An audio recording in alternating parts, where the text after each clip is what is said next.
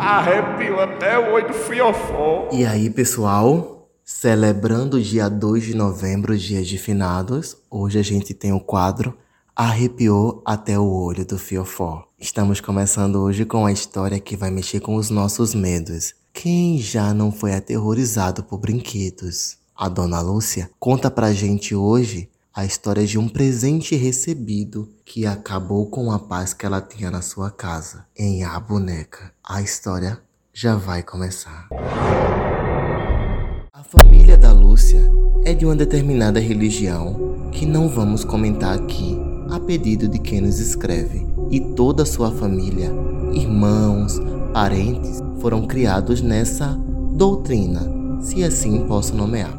E tudo bem, cada um tem um livre-arbítrio para seguir ou acreditar naquilo que quiser, não é não, pessoal? Ela falou que a família sempre teve uma relação interior bem desunida e que tinham apenas um irmão dentre os sete que unia todos. Ele era tipo o elo familiar dentre todos ali. E o tempo foi passando. Todos foram envelhecendo e decidiram por ali que os que ficaram, os que ficaram vivos ainda, né? Que eles não queriam mais brigar. Decidiram vamos nos unir, só temos uns aos outros, somos uma família. E seguiram juntos e unidos daquele momento em diante. E tudo bem. Dentro dessa família, vamos destacar duas pessoas. A primeira é a tia Verônica, que passou uma vida inteira seguindo a religião blá blá blá e tal. Não importa a religião. Não vamos nomear ela, porque não importa pra gente. Aí depois ela se desligou dessa e começou a seguir outra religião, Lero Lero LTDA, sei lá o nome. Não interessa também.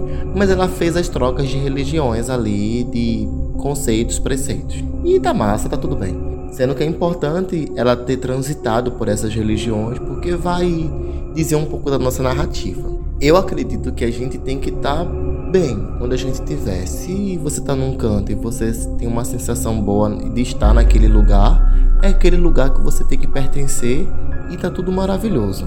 Voltando a falar de tia Verônica, ela é uma mulher muito sensitiva. Ela costuma ver e ter sensações com espíritos mesmo, mas isso nunca foi um problema para ela. Ela sempre conseguiu segurar a marimba ali e levar o bonde em frente. A segunda tia que vou falar aqui sobre é a tia Miúcha, que sempre pareceu para a família, né, ser uma pessoa maravilhosa, mas com a proximidade de todos, eles foram percebendo que ela era aquele tipo de pessoa toma lá da cá, que gosta de ser ovacionada e não tinha religião nenhuma também, mas que gosta de montar uma plateia. Então tia Miúcha, né, já é uma pessoa pra gente ficar atenta aqui na história.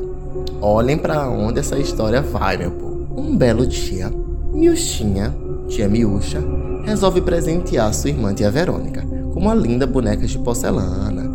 E tia Verônica ficou super feliz, achou lindo, porque a boneca era elegante, né? Aquela coisa da boneca de porcelana, né? Que dá uma boa decoração. E veio junto também uma travessa muito bonita para ela fazer uma comida de forno, uma sobremesa gelada. Mas aqui vamos focar na boneca. Tia Verônica colocou essa boneca na estante da sala e tudo bem. Até que um dia, à noite, quando tia Verônica estava indo buscar um copo de água na cozinha, ela escutou algo vindo da sala. Era mais ou menos assim. Vem brincar comigo? Vem brincar comigo? Ela ficou assustada, mas foi conferir. Quando chegou na sala, ela viu a boneca olhando para ela com um olhar demoníaco, falando: Acordou? Agora vem brincar comigo. Na hora, tia Verônica gritou correu para o quarto, para debaixo dos lençóis. Ela estava sozinha no quarto naquele momento. E mesmo debaixo das cobertas, ela ainda escutava a boneca chamar do lado de fora da porta. Abre a porta e vem brincar comigo. Ela ficou tão aterrorizada que adormeceu e pensou no outro dia que tinha sido tudo um sonho, porque quando acordou, a boneca estava no mesmo lugar na estante. E ela pensou naquele momento que estava enlouquecendo. Depois desse dia, vários acontecimentos começaram a acontecer na sua casa. Portas se abrindo, cadeiras se arrastando, jarros e pratos caindo e quebrando, e todas as noites o vocabulário da boneca se estendia, até que outras pessoas da casa também começaram a ver seu filho seu marido e adoecerem. Sombras e vultos apareciam constantemente na casa, até chegar aquele dia. Em uma sexta-feira, quando ela foi dormir, tia Verônica teve a sensação de estar sendo observada no quarto. Mas como assim? Se a porta estava fechada e só ela e o marido estavam no quarto dormindo.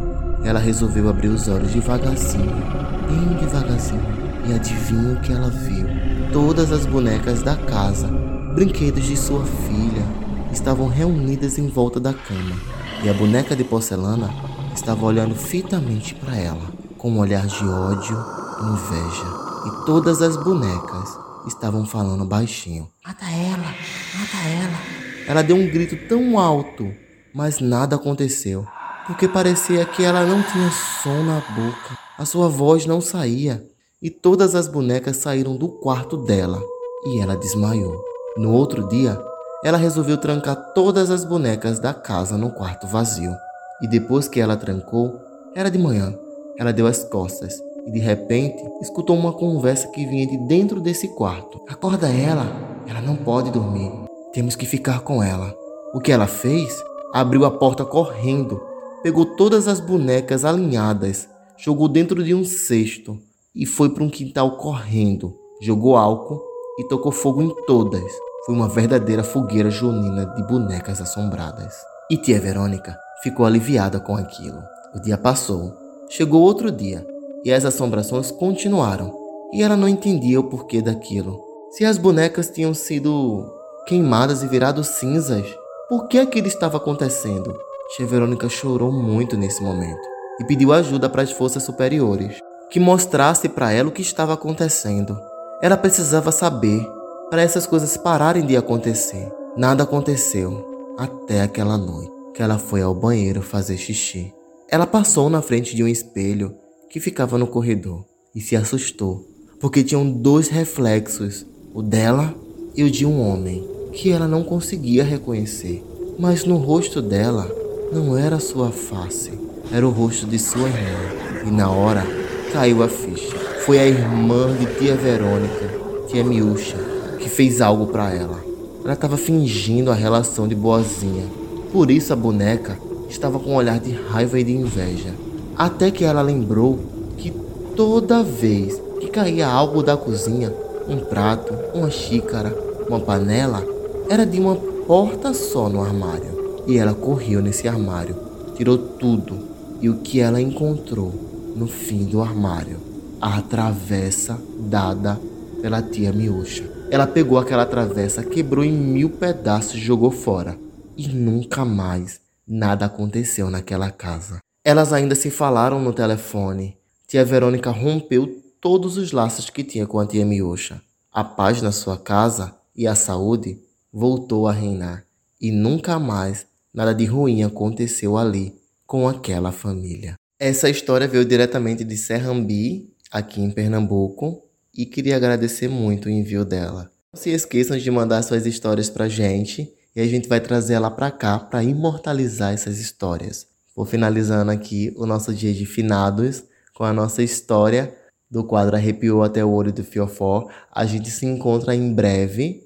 Eita, que história boa da gota, arroba gmail.com. Esse é o nosso endereço e eu espero vocês aqui. Um cheiro macabro.